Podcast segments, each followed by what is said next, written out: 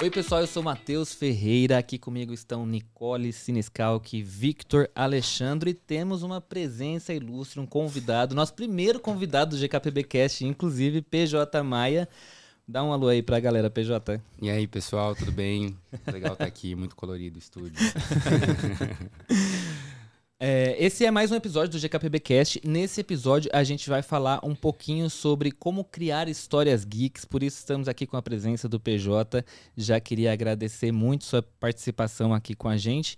E se você ainda não conhece o GKPBcast, ele é um espaço para a gente conseguir discutir de maneira mais aprofundada sobre tendências e cases de sucesso do universo do marketing e da comunicação. Por aqui vai rolar várias conversas sobre inovação e criatividade, entrevistas e muito mais. Victor, na verdade, não é o Victor, né? É você, né, Nicole? Nicole, Sim. conta aí pra gente as nossas redes sociais que o pessoal pode encontrar a gente. Claro, gente, vamos lá.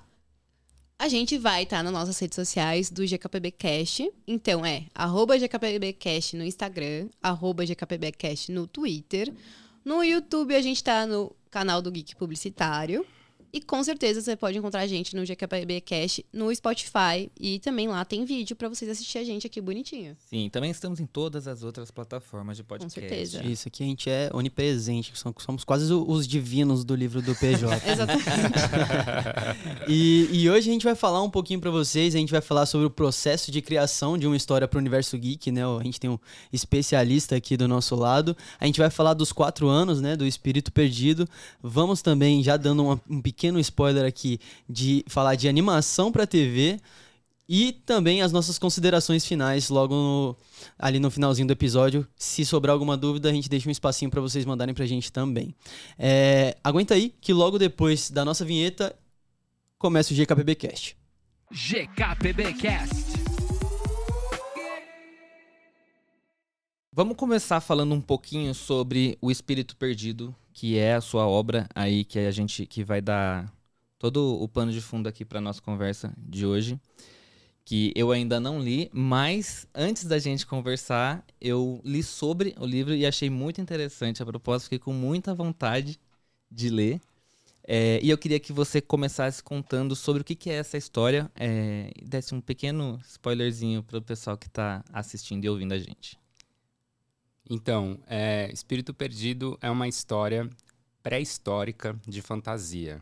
Ah, o livro conta a história, a origem dos divinos, que são os primeiros seres mágicos da Terra, e uma guerra entre os homens das cavernas e os deuses. Então, o pano de fundo da história é esse, e a nossa personagem central é a Kiana, que é uma menina de 15 anos que nasceu num país errado e foi criada no meio dos deuses sem ser uma deusa. E quando ela completa 15 anos de idade, ela descobre que ela está no lugar errado, a presença dela ali é um perigo e que a própria existência dela ameaça todos os poderes e privilégios desse reino de deuses. Então, é uma história de suspense, fuga, amizade, adolescência, poderes mágicos, mundos encantados, enfim, tem Tudo que É. o público geek gosta. nossa, Exatamente. sim, é um prato muito cheio, é tipo aquela feijoada com sushi, assim, sabe? Tem tudo. Eu sou essa pessoa que come Olha. feijoada com, com sushi, então muito provavelmente eu vou gostar. É, todos os personagens devem ser muito. é, você deve ter muito carinho por todos os personagens do livro, né? Mas tem algum que você mais gostou de escrever? Foi a, a própria protagonista? Como que foi a criação aí desses personagens? Então, é, eu tenho muito carinho por todos os personagens, inclusive pelos vilões, que eu acho eles também. é, é onde a gente acaba se permitindo também falar uns absurdos ou expor, assim, também, né? Opiniões controversas. Você bota na boca do vilão, tá tudo certo. É, eu tenho muito carinho pela Kiana, obviamente, que é a heroína aí, que, que puxa a história, e enfim, ela é a, a, a, messi- a personagem messiânica.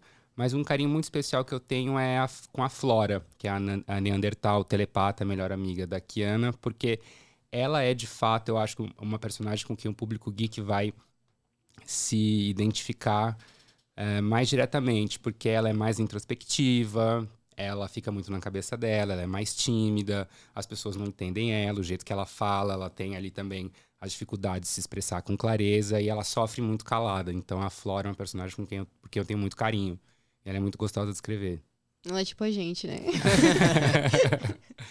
a Kiana já é mais desbocada, ela sai metendo o pé na porta, Ah. ela manda todo mundo pra onde tem que mandar. Já a Flora não, ela fica ali sofrendo, calada, arquitetando, com medo pelo mundo, né? Porque, enfim, Uhum.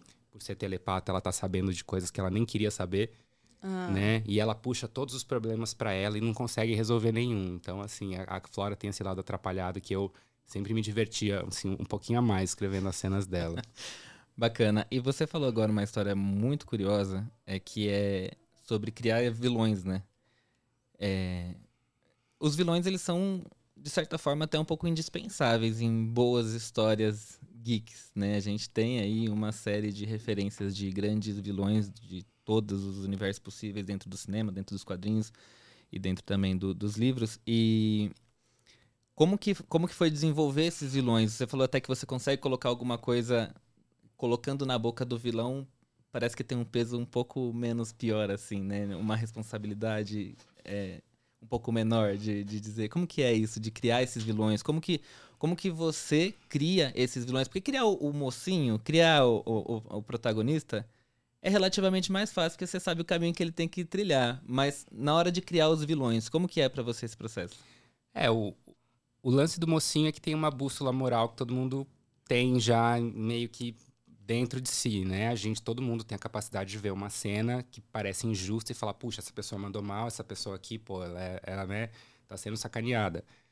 Eu acho que o segredo de escrever um, um vilão interessante é você abolir essa bússola moral e você entender que você tem uma pessoa que sabe muito bem o que ela quer e ela não se importa com as consequências do que precisa acontecer para ela chegar nesse objetivo dela. Então, para mim, o vilão nada mais é do que uma pessoa extremamente obstinada, teimosa e com empatia baixa. O, já o herói sofre porque ele tem os objetivos dele, né? O herói e a heroína, eles têm os seus objetivos, mas nem sempre são os objetivos muito claros e nem sempre são tão fáceis dele conseguir, porque ele precisa levar muitas coisas em consideração. Ah, será que eu vou ma- magoar ciclano? Será que isso é certo? Será que isso é justo? Será que isso é bom? O vilão não, o vilão é o trator, ele vai com tudo. então, assim, um vilão que sabe o que quer e não se importa com ninguém, é esse é o, é é o vilão bom de escrever, pelo menos na minha opinião. Você tinha. Você tem algum vilão assim que você se inspirou um pouquinho? Ou você tem alguma pessoa, algum personagem que você falou assim, nossa, esse jeito assim de lidar com a maldade em si, você pegou alguma coisa de base? Porque você tem personagens na história, em quadrinhos, livros, que tem uns vilões muito bons. Você. Sim, deixa eu pensar em Qual o seu alguns vilão aqui. favorito? É. Vamos lá. Cara, eu tenho uma vilã, e assim, eu vou assumir que ela, ela, é, ela foi bem é, inspiração pra Estela, que é a mãe adotiva da Kiana, que, enfim, rouba o bebê no começo. Não, não, apesar de roubos de bebê, não temos nenhuma Nazaré. Foi a primeira vilã que veio na Não. minha cabeça agora. Mas, é, mas a Nazaré é uma ótima vilão, né? Ela não é, não é muito ligada ao universo da literatura nem ao universo geek, mas é uma vilã excelente. Mas é vilã de universo geek, pra mim, uma que eu gosto muito é a Bellatrix Lestrange do Harry Potter. Eu acho sensacional a pessoa. Porque tem algum lugar naquela loucura ali que ela, é, que ela é muito lúcida. Ela sabe exatamente o que ela quer. Ela tem uma paixão pelos objetivos dela, muitas vezes maior do que a dos heróis. Uhum. Então a Bellatrix pra mim é, eu acho ela genial. Eu tentei assim canalizar um pouco da sensação que eu tive lendo Uhum. ali a Ordem da Fênix, que é um livro que eu acho que ela mais se destaca assim na minha opinião. E tentei jogar assim também é, um compilado de tudo, né? Briga com mãe, diretora de escola, guarda do, de- do Detran, enfim, to- to- todas os, todos os, é, enfim, apuros e, e- e- e loucurinhas que a gente vê por aí. Mas também, cara, gosto muito do Darth Vader. Uhum. Acho difícil emplacar Darth Vader hoje em dia, porque ele era muito único na época dele. Hoje em dia, você botar alguém de máscara, cochichando e falando pouco, não cola mais tanto, né? Mas é, eu acho, assim, figuras imponentes que têm um... Tem um- uma, uma meta de destruição absoluta são sempre mais desafiadores de escrever, assim. Eu gostei da sua frase que no vilão, em um momento lá, ele tem uma clareza, ele sabe o que ele quer. Na loucura dele, ele tem aquele, aquela sanidade que não. Pra ele faz sentido. Pode, pra gente pode. É uma loucura, mas pra ele faz sentido. Porque eu acho que é isso que a gente acaba. vou falar de Thanos. Porque eu acho que lá naquele, naquele sentido dele, você acaba pegando. Você pega um gosto por ele. Você fala assim. Ah, tá. É por isso que ele faz essa coisa. Faz sentido, Faz né? sentido. É- É, é o mínimo, ruim. assim. Você É. fala assim, putz, beleza, ele tá fazendo muita cagada aqui, mas eu entendi agora o que ele tá fazendo. E aí, PJ, antes da gente falar sobre, sobre o espírito, espírito perdido, eu já percebi que você, principalmente, é uma pessoa muito geek também. Falou de Harry Potter aí. Darth é, Vader. Citando especificamente o livro que a personagem tem mais Sim. destaque. Então, eu queria saber quais são as suas obras favoritas, né? Quais são as que você mais tem apego, assim. Olha, é, cara, tem- eu tenho lido muita coisa, ah, mas pensando assim diretamente no que se relaciona ao livro, eu tenho um carinho, carinho muito grande por Crônicas de Nárnia, Senhor dos Anéis, adoro Senhor dos Anéis muito. Fiquei muito decepcionado com a série, não sei se vocês gostam. muito linda, mas muito ruim. Muito cara também, né? dá até gosto. Você fala, nossa senhora, esses barcos aí, uau, essas velas, assim. Mas é. é Impressionou pela beleza. também Sim. é isso, né? Forma e conteúdo. Às vezes o, o, o livro ali que você não tem nenhuma, nenhum visual, mas na ideia você consegue encantar mais. Então, Uhum. acho um, um bom exemplo, assim, de um livro muito bom, mal adaptado. Agora, os, os filmes do Peter Jackson eu adoro. Ah, Ah, muito, E- muito bom. É, esses recentes também. Tem o Discworld, que é muito legal, que é uma série com mais de 40 livros, se não me engano, do Terry Pratchett. Gosto do. Nossa, os nomes estão me fugindo agora, porque vocês estão me olhando aqui. Sem pressão nenhuma. Eu, Três eu pessoas acho- assim olhando É pra assim, né? Você fica É que meio, assim. Eu tô olhando pra ele pensando, ele vai falar algum conselho, ele vai falar algum conselho, ele vai falar algum Poxa, conselho. mas. Não, mas essas referências crônicas de Nárnia. Nossa, eu lembro da Sim, primeira é. vez que eu assisti um filme das crônicas de Nárnia e eu fiquei tomado, assim. Sabe quando você se. Eu me sentia um personagem do filme. Eu falei, meu Deus, a minha É. vida precisa muito. ser- Eu vou abrir o meu guarda-roupa agora e vou entrar em algum lugar. Sim. É, porque era. Acho que me, me impactou muito, assim, principalmente porque eu era. Nem sei quantos anos que eu tinha na época que eu assisti. E eu fiquei muito maravilhado. Acho que foi um dos filmes que mais me pegou, assim. Eu, eu fiquei anos, assim, fanzoca, É, assim. eu, eu senti isso muito quando eu li Percy Jackson. Uhum. Eu li. Percy Jackson, aí eu falei assim, porque eu não sou uma pessoa muito da leitura, mas é- pode ser até uma ofensa aqui. De forma mas, alguma. mas eu não sou. uma- eu, eu queria muito ser essa pessoa da leitura, mas me falta muito esse- essa. é- assim, esse, esse espírito todo assim que Percy Jackson me deu. Porque assim, eu li Percy Jackson, eu, eu fui uns três livros seguidos, assim, porque eu realmente fiquei apaixonado com essa mesma gama, assim, que. Nossa, que coisa legal, assim, achei incrível o universo. Eu até tenho uma pergunta pro PJ. Como é escrever? Assim, a gente lê livros, eu sei, Aham. mas eu queria saber como é escrever, porque é muito mais difícil você descrever uma cena do que você mostrar ela. Porque a gente fala que nas palavras você precisa colocar muito mais detalhe pra você conseguir fazer a pessoa imaginar aquilo que você quer que ela imagine. Uhum. Como é fazer isso? Tipo, esse processo. Olha, dá muito trabalho. se eu soubesse que dava, tanto trabalho, se alguém me dissesse o tempo que eu ia passar escrevendo e trabalhando nesse livro, talvez lá atrás eu tivesse até pensado duas vezes. Mas é quando você está apaixonado, encasquetado com uma ideia, é difícil separar no meio, né? Pelo Uhum. menos eu sou assim. O processo é de é, TV, isso que eu escrevo o roteiro também. Ah, literatura e, e audiovisual é diferente. Primeiro que a literatura você tem maior autonomia, porque você está escrevendo sozinho, você não tem um orçamento, você- o papel aceita tudo, você pode botar ali, ah, 35 dromedários no- atravessaram um portal, a bola de fogo, não- tudo vai, né? Já o cinema não, peraí, dromedário não, vamos fazer ser um poodle, calma, né? As pessoas têm questões de orçamento, têm questões de produção, é, tem muito mais gente envolvida, né? O, o- o- cinema, a televisão é uma arte coletiva. Uhum. muitos chefes de departamento, muitas pessoas talentosas se alinhando para levar uma coisa, Uhum. né, que encante o público e tal e, e cumpra seu papel. Já, mas a literatura é uma obra muito solitária, para quem escreve sozinho, pelo menos que é o meu caso. Então, é um processo de você, primeiro você entender que tudo que está ali no livro, ele não saiu daquele jeito. Cada cena que está ali escrita, ela foi reescrita dúzias de vezes. A primeira, o livro original, quando eu terminei o manuscrito, e eu não entendia nada, né? Eu escrevi, comecei a escrever meio de gaiato, assim. Eu já tinha lido muito livro, gostava de contar história. tava lá, tava lá, nossa, nossa, nossa, escrevi mais de um ano e meio, um flow sem parar, obcecado com aquilo. De repente, cheguei no fim da história, tinha mil páginas. Falei, pronto, tá aqui meu livro, mil páginas, né? Comecei a bater na porta das editoras, assim. A galera falou, você tá muito louco, mil páginas.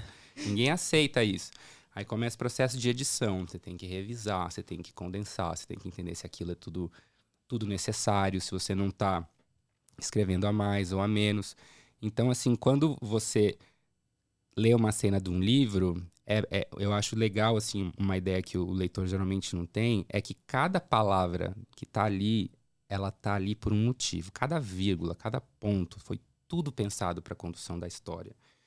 Então, é um trabalho de muito cuidado muito carinho e também muita persistência. Você tem que pedir muita opinião, porque é, quando você reescreve uma coisa muitas vezes, você acaba perdendo um pouco a, a referência, né? Eu já li essa cena de 30 maneiras.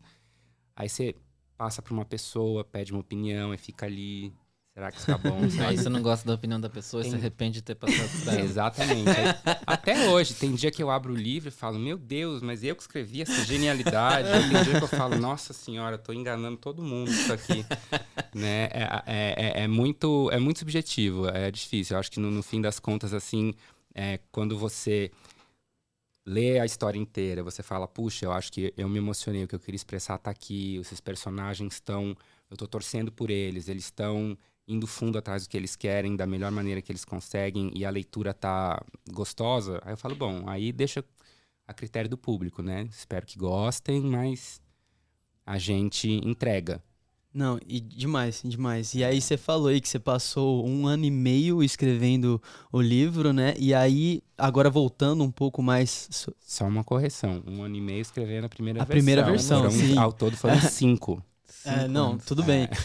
E aí, inclusive, isso é. entra no, no, no, na próxima pergunta aqui que eu vou fazer, porque foram cinco anos, a gente tem quatro uhum. de espírito perdido. Quando é que vem a continuação? Então, é, tudo indica, tudo indica que no começo do ano que vem a gente já tem o, o segundo aí. Eu tô bem animado, porque, na verdade, uma das coisas que eu mais gosto do livro é que ele começou é, um pouco dessa curiosidade de ficar vendo coisas de antiguidade, aquelas pedras gigantes que ninguém sabe explicar por onde estão, se é verdade que as pirâmides se alinhadas conectam ah, com outros isso. planetas, essas coisas de, de é, antigos alienígenas. Uhum. Então, assim, para quem gosta disso, por favor, assim, Gente, baixe, eu vou, eu vou, compre. Eu vou mandar porque, pro meu pai. Porque a ideia do livro é justamente essa, né? Eu, eu pensei ali, falei, puxa, tem todo um lado da origem humana ali, tem um monte de mistério é, que estão escondidos e perdidos para sempre, como é que eu consigo, né, dentro desse dentro desse deserto aí inexplorado, criar uma grande história. Aí eu não consegui criar um país só, eu criei 15, né? aí o negócio, o negócio saiu de controle. O livro, não sei se vocês, eu até trouxe um, eu trouxe uma cópia aqui Algumas, né, para presentear vocês. Pega ela aí ah, pra gente, porque o pessoal que tá no YouTube vai conseguir ver. Você ah, consegue legal. pegar ele aí pra Pego. gente? No, aí... no YouTube e no Spotify, que a gente tem. É, a gente tem é. vídeo no Spotify agora. Tem vídeo. Aí vocês vão ver, assim, o, o, o, o mapa. O mundo é tão grande que eu consegui botar um mapa só. São três. Mas aí, um mapa tá entrando nesse primeiro livro e, e nos seguintes a, a exploração continua. Mas você tem que enfim, é, o, o, mundo foi criado dessa forma para atender né, essa, essa necessidade mitológica aí que eu tinha de, de explicar como que era o, o começo da vida na Terra. E a gente vai criando, criando, criando, criando, criando. E para quem gosta disso, quando você vê, você já está com uma coisa assim muito grande. Então, como o livro também, o primeiro, abre muitas é, perguntas e deixa muitos é, laços abertos, tem, o o trabalho do segundo livro não é só de contar a continuação da história, ou enfim, contar uma nova história, mas é também você passar a entender, peraí, não, tudo que eu plantei ali tá dando certo aqui. Então, por mais que a gente tenha um pouco mais de experiência na segunda vez do que na primeira, o cuidado é maior, porque agora já tem um público, antes eu não tinha. Onde eu, onde eu tava escrevendo, antes eu escrevia para quem talvez pudesse gostar. Agora não, tem gente ali na DM. Cadê o livro? Agora você não pode decepcionar quem é, já gosta. Exatamente. Então, aí, aí, aí agora é, é o negócio. Enfim, os desafios vão mudando, né? Uhum. É, a gente vai ficando com mais com mais experiência, mas Então vamos falar desses a pressão desafios. aumenta. Ah. Vamos falar como foi se destacar nesse mercado, porque você criou um livro primeiro, aí agora você já tem fãs pedindo pro segundo. Como foi crescer, surgir nesse mercado? Então, foi, foi muito doido, porque eu tava tão inseguro com querendo só que as pessoas gostassem do livro, que tudo que foi vindo eu só fui aceitando, assim, sabe? Eu, não- eu ficava tipo, nossa, assim, eu abria alguma coisa, espírito perdido, falava, meu, que não seja ninguém me jogando uma pedra, né? Aí a maioria das, da, a grande maioria dos comentários foi muito receptiva. A gente tá com um índice de aprovação na Amazon super legal, tem quase 500 reviews, a gente tá com 90% de aprovação. O livro ganhou dois prêmios, ganhou um prêmio que ele originalmente foi escrito em inglês, tem isso também. Uhum. Eu morei muito tempo nos Estados Unidos, inclusive eu tô de mudança na sexta-feira. Vocês falaram que a semana de vocês tava corrida minha também, que eu tô mudando de hemisfério.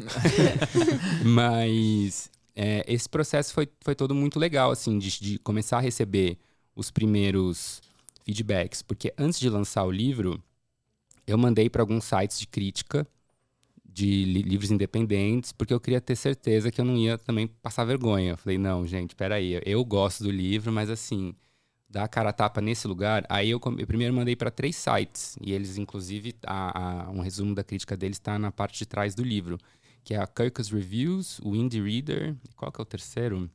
Tá aqui, a gente olha daqui a pouco.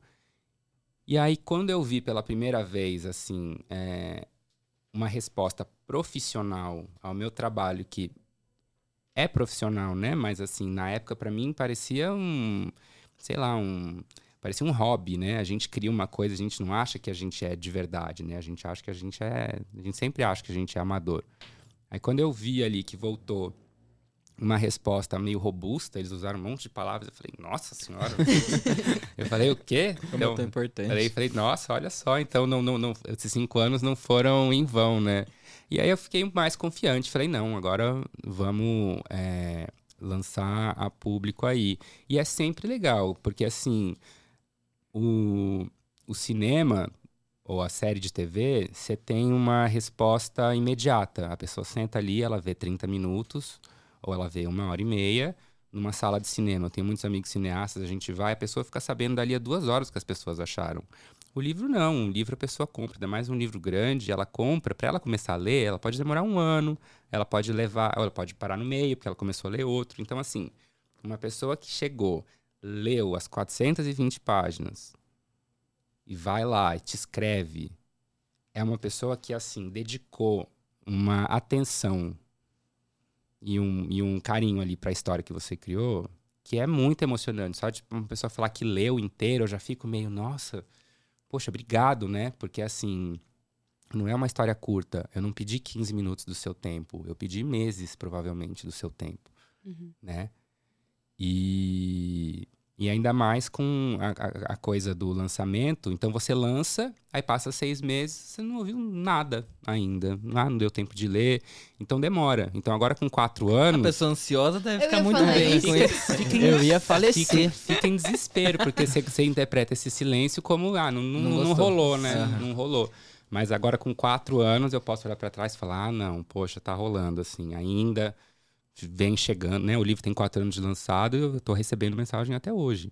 Então, e agora ainda que a gente tá lançando novidade, né? Minha expectativa também é atrair uma nova leva aí de leitores, porque também na época que o livro foi lançado, eu não sabia muito bem o que eu estava fazendo. Então, às vezes, por exemplo, não participei de um podcast tão legal como esse, Ah, entendeu? Tem umas coisas assim que é, no caminho da divulgação a gente só vai aprendendo com, com a experiência mesmo. Legal. É, e você disse que a, você- o livro foi escrito em inglês. Sim, É, você idealizou ele desde o começo em inglês, na sua cabeça, tudo. sim, porque eu tinha morado, eu morei quatro anos nos Estados Unidos, trabalhando com, né, eu sou produtor de televisão e, e- e cinema, além de escritor. Tá aí, engatilhado pra virar um filme já. Pois é, então já tava, já tava tudo mais ou menos ali, assim. já no- pensou com muitas referências a lista- cinematográficas. a lista, então, ele foi escrito, é, vocês tiverem a oportunidade de ler, vocês vão ver que o livro ele é escrito cena a cena. ele tem um estilo meio da- daquele, daquela série 24 horas, que corre o, o acontecimento Ah. cronológico. Uhum. Você acompanha o livro inteiro, ele tem 420 páginas, mas ele se passa em sete dias, porque começa o primeiro evento ali, e aí você vai vendo, ele, a- as cenas têm cabeçalho, né? Onde você tá, a coordenada geográfica, e a hora e o dia. Ah, E então tudo vai acontecendo na sequência, tu, tu, tu, tu, tu, tu, tu. Então a história não para. Você já ajudou bastante a E- adaptação. E ele foi escrito também por alguém que tem. Eu não tenho formação né, de literatura. A minha formação cultural maior é audiovisual. Eu sempre escrevi e consumi mais audiovisual. Então o livro é pensado mesmo como se, ele, como se a pessoa estivesse assistindo hum, na tela. A ideia da, da descrição das cenas é Muito como se legal. você estivesse vendo na tela. E a adaptação pro português foi você mesmo que fez? Não. E o que não você achou? Foi. Olha. eu fiquei em choque agora. Olha, fiquei. agora. Agora você me pegou. É, então, eu tentei fazer, né? Meu primeiro, assim que eu tava com é, o processo de trazer o livro para cá, eu comecei a traduzir. E quando eu traduzia e eu comparava os textos, eles estavam diferentes. Porque no processo de traduzir, você troca a palavra. No processo de traduzir, você se expressa de maneira diferente. Você descreve mais, escreve menos. Então eu tentei, assim, uns seis meses, todas as cenas que eu botava lado a lado não tava igual. Ou assim, mudava alguma coisa, eu falava, cara, não é certo, eu não posso contar, escrever de novo um livro que já foi lançado. Aí eu chamei um tradutor e trabalhei com ele. Falei assim, ó, eu legal. queria que você Entendi. precise de alguém que tenha uma frieza aqui, que não, não esteja dentro do texto, para traduzir só o que tá na página. Porque eu, como tinha a cabeça da história, às vezes escapava um detalhe esse, uma Sim, intenção é, eu esse, pensei muito nisso. porque Tipo, E tem umas ilustrações aqui, né? Quem Ah, que tava fez? olhando. Sim, as ilustrações são do Nicolas Salli, um ilustrador argentino genial, muito talentoso. Muito bom. Eu gosto muito da capa do livro também. Ele que fez a capa também. Sim. Legal. E é legal isso, que você já dá um, um guia mais visual para as pessoas também, né? E aí você tem que conversar com o ilustrador e passar para ele as... Nossa, esse processo foi muito legal. Esse processo é muito legal, porque é, é legal criar, escrever e tudo, mas quando você começa a ver. é, quando você começa a, a conseguir enxergar aquilo a- também através do, do, do talento, enfim, de outras pessoas, ou você vê os personagens tomando forma, os países que você desenhou, quando a- a- o país é, onde se passa a história se chama Lumen, né? E é uma ilha escondida e tal. A primeira vez que eu vi ela desenhada pela, pelo Nico, me deu um negócio, assim. Eu falei, meu Deus, cara. Tipo, né? Porque parece que enquanto é tudo palavra, fica guardado na cabeça. Aí quando ganha o corpo, você já consegue, enfim, todo mundo Acho que de, uma, enxergar junto. de né? toda maneira acaba sendo meio colaborativa essa construção do Sim, todo, né? Sim. Porque você precisa dessa ideia. Até, por exemplo, a tradução. Tem muito do tradutor dentro do texto da tradução. Sim. A ilustração tem muito do ilustrador dentro da, né, de cada ilustração que é feita. E no final das contas acaba sendo um trabalho em conjunto de todo mundo, né? Sim, com certeza. É, vocês tinham perguntado mais cedo também a respeito da. Acho que não, deixa a animação pra falar depois, né? A gente vai, pode entrar Agora, já. né? É, que ela tá É. aqui já, já tá engatilhada, a, a parte da animação. Deixa eu rebobinar aqui, então. Essa coisa da, da criação colaborativa. Eu acho isso muito importante, porque assim, o negócio só tem graça, se tem graça para todo mundo que tá fazendo. A partir do momento que você fica ali como o autor carrancudo, não, tem que ser assim, as pessoas que estão trabalhando com você não estão livres para criar, acho que tudo acaba ficando um pouco mais empobrecido, né? Então, o Nico teve uma super liberdade para trabalhar, a Carol Mello, que foi diagramadora do livro também, e propôs as cartas. Tem alguns detalhes aqui, por exemplo. é, tem uma pegada um pouco Flintstones também, porque eles estão na Idade da Pedra, mas eles, por serem divinos, eles têm acesso à nossa cultura. Eles já vislumbram a nossa cultura. Então, eles têm restaurantes, eles ouvem fones de ouvido de pedra, eles têm celulares de pedra, tem um monte de de doideira.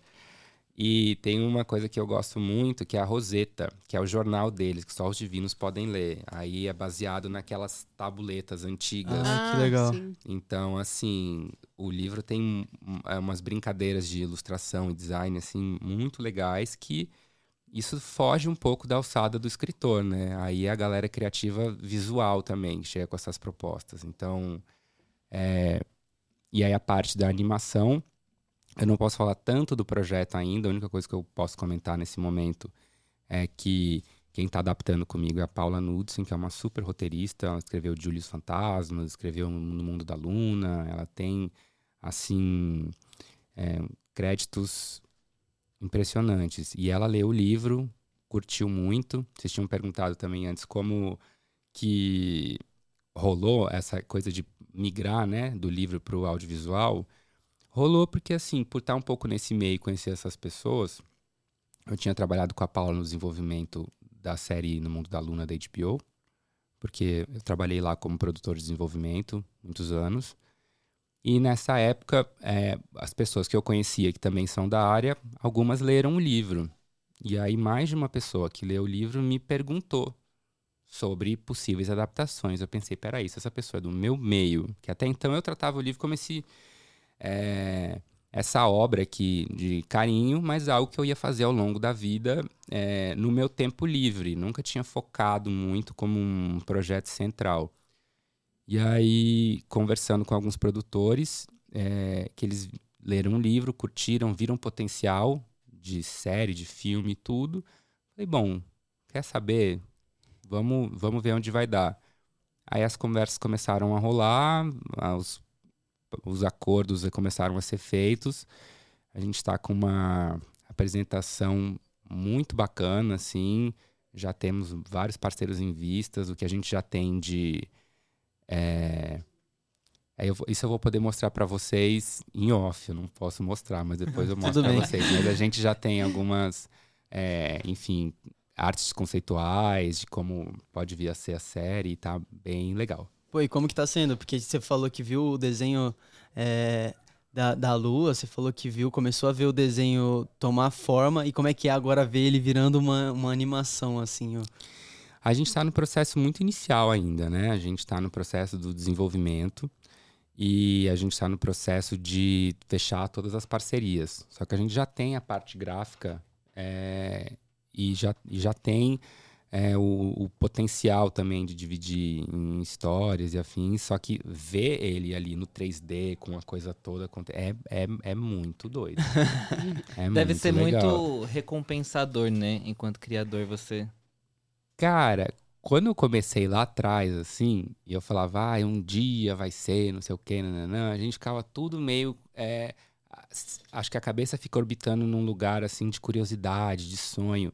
Só que quando se torna parte do seu dia a dia, acaba sendo assim, óbvio que é recompensador, mas é assim, é mais desesperador do que recompensador, porque você fica tipo, você fica se sentindo com uma responsabilidade muito grande com a sua própria criação, Eu queria seus isso, personagens. Exatamente. e também com as pessoas que vieram a gostar da história, né? Porque quando você está escrevendo, você está é, pondo um mundo da sua cabeça no papel, só que depois que você divide e esse mundo ressoa com outras pessoas, elas também fazem parte dele, né?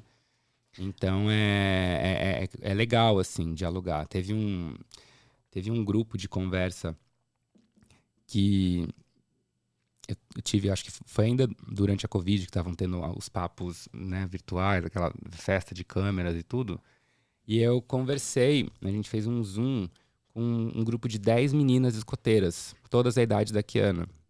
E elas leram um livro, como, como é, clube do livro uhum. delas, e me chamaram para confessar. E o meu pânico, eu falei, cara, eu tô indo conversar com, tipo, 10 garotas da idade da minha protagonista. Eu falei, nossa, agora que eu vou entender, assim, se que eu escrevi, né, se, tipo, se deu pra entender, sacar ou, ou conectar com o mundo e com a cabeça delas. E eu fiquei muito impressionado, porque eu acho que elas entenderam aquilo melhor do que eu.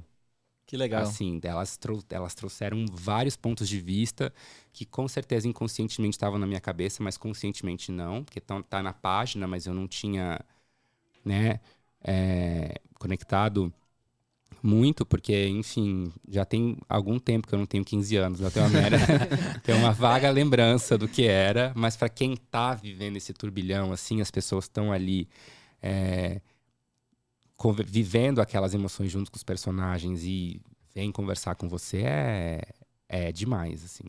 Muito bom. E você chegou é, bem num ponto que, que também é uma dúvida que a gente tem, né? Toda vez que tem uma adaptação de, de alguma obra literária, é, a, gente vive, a gente viveu isso agora com The Last of Us. Uhum. A HBO fez um trabalho impecável com The Last Sim. of Us, né? Foi uma coisa assim impressionante.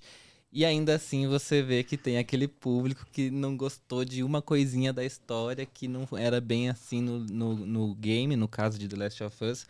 Ou até agora a gente tem essa brincadeira aí da Netflix tá adaptando One Piece. One Piece, e aí Uhum. que o personagem não vai usar o bendito do chinelo que, que tinha no, no, Mangá. no mangá. Uhum. É, como que fica a sua expectativa des- dessa adaptação para o público? Você, vocês têm essa preocupação em tentar deixar o mais fiel possível? Como que funciona isso? Então, é, o que eu converso muito com a Paula é que o, a história é a mesma, só que os meios são diferentes. A, a série de TV, que é o caso que a gente está desenvolvendo, ela tem um número de episódios. Esse número de episódios tem que ter um número de minutos. Esse cada episódio tem arcos narrativos. Eu tenho que começar a apresentar um tema, ato 1, 2 e 3. Não sei se eu tô falando muito grego aqui, Não, papo tá. de Não, escritor, não. não. Não, tudo bem, Eu tudo tenho bem. os atos, né? Eu tenho o objetivo de cada episódio. É, são, no caso, a, a, a nossa adaptação, a gente está planejando para serem seis episódios por temporada, né? Três temporadas. Então, eu tenho que recortar essa história inteira que está no livro, dividir ela em seis partes que façam sentido. Então, algumas coisas precisam ser trocadas. No livro, por exemplo, ao todo, tem mais de 70 personagens. Provavelmente eu não vou conseguir dar voz para todos eles na tela, porque senão eu confundo a audiência. Ou tem alguns personagens que acabam sendo, na adaptação, tendo que ser fundidos em um só. Uhum. Você, tipo, às vezes num livro, você tem a, a pessoa que consegue o cristal, a pessoa que é, é o super cavaleiro e a pessoa que tem uma grande história de amor. Às vezes na série você tem que juntar essas três pessoas e fazer um personagem só, porque eu não consigo sustentar na série personagens que sejam muito pequenos. No livro você consegue. Ah, fulano passou ali, deu um oi. Na, na- na isso série é muito não legal, co- né? é. Isso É é muito muito legal, legal. porque É ajuda a muito gente legal. a compreender também as É, adaptações. e tem muitas coisas que precisam ser trocadas ou adaptadas por uma questão de ritmo também, porque a série de TV tem um outro ritmo, né? O, o livro abre com um prólogo, que são as origens da Kiana, é a noite que ela nasceu, que acontece um monte de coisa. Então é um prólogo denso, tem muita ação, tem esse, quem, quem o protagonista do prólogo é o, é o Edmar, né, que é o pai dela, o pai adotivo dela. Então tem um monte de coisa que, que rola ali que prepara a- a- o terreno pro livro inteiro. Mas só para dar um exemplo, no primeiro episódio, se eu for mostrar o prólogo inteiro, é um episódio inteiro. Eu não posso fazer isso, porque no meu primeiro episódio eu tenho que apresentar os personagens. Uhum. Então você já fala, ah, eu vou ter que fatiar. Eu vou ter que mostrar um pouquinho do prólogo de nada e já começo com a Kiana Grande e eu vou juntando essas peças de um, de um outro jeito. Porque se você transporta um qualquer livro diretamente para a tela do jeito que ele tá, a chance de você ter um filme bom ou uma série gostosa de assistir é quase zero. Você, Sim. é- tem, você precisa trocar. Total. Ah, É outra roupa. Hum. É outro, legal. é a mesma. É, é, eu acho que é, é outro corpo com, a, com, a, mesma roupa. Não sei Sim, se a sim. analogia tá, Não, fez muito tá sentido. servindo. É, a Faz muito gente- sentido, é muito legal ver, ver É. esse, esse background, assim, porque a gente vê um produto pronto ali, até mesmo a gente como fã, assim, a gente Uhum. quer dar nosso pitaco também, mas sabendo que tem toda, toda essa experiência envolvida de trazer o melhor, a gente sabe que no final o autor da obra não quer trazer um trabalho ruim para os fãs, né? Sim. E também ele não vai ficar, tipo, contra, assim. Não é que ele foi colocado de lado pra fazer. Ele tava ali participando, tentando ajudar.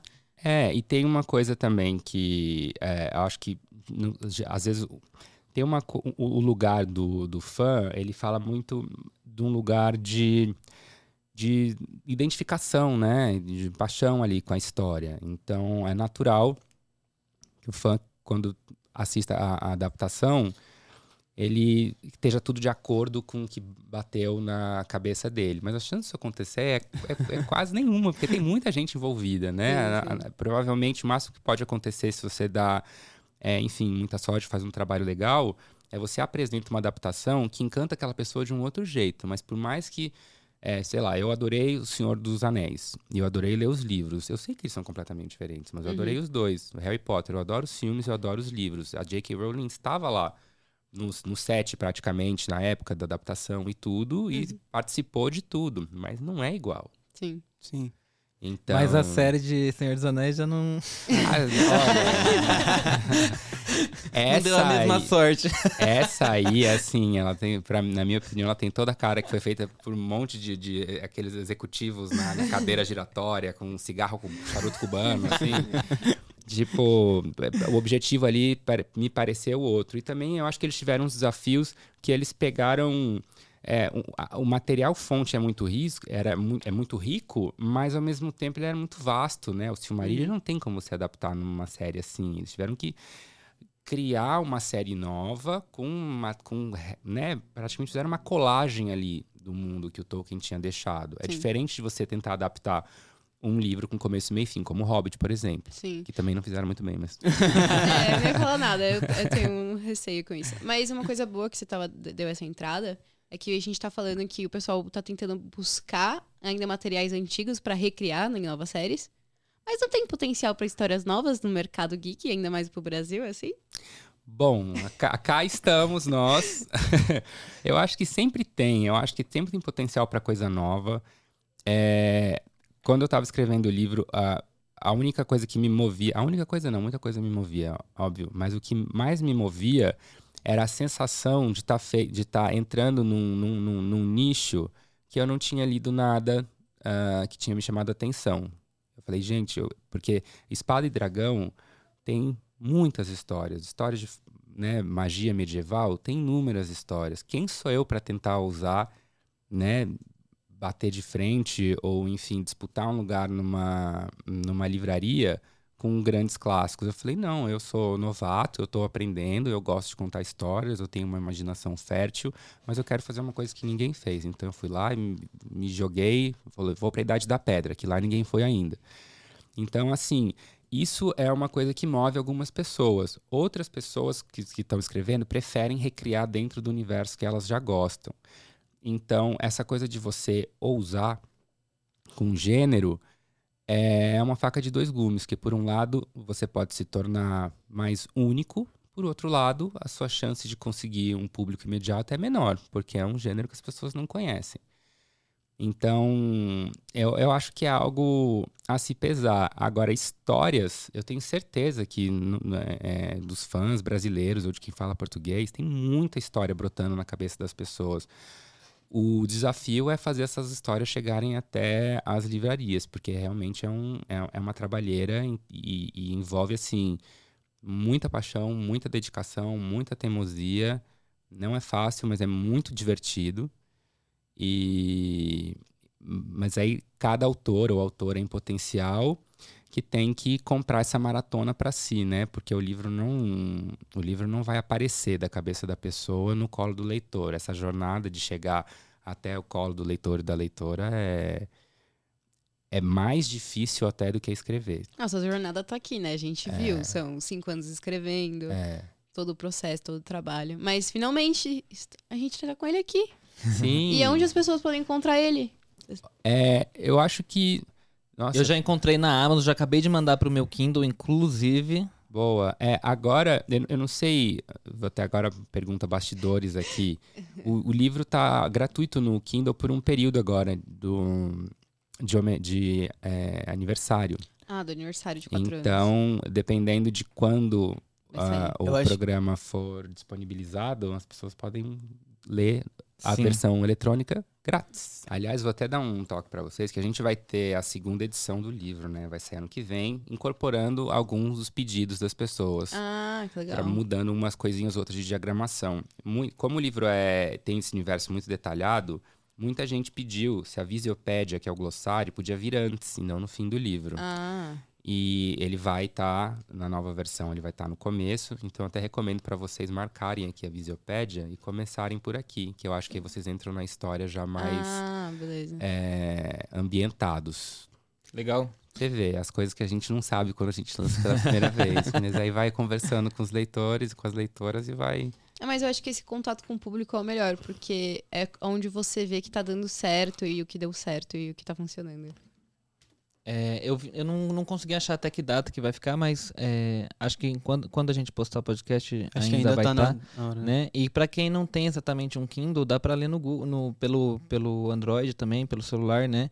É, não sei se na para quem tem iPhone tem também esse tá disponível gratuito, não sei. Eu sei que tá no Google aqui também e dá pra ler do próprio celular. Então se você quiser, né, na curiosidade aí só começar, Ou se você gosta de... é só começar. É Ou se só- você, igual eu, gosta de ter o livro físico, ele é maravilhoso. Ó, gente. Ele é, bem, bonito bonitão mesmo. Ele é muito bonito, então.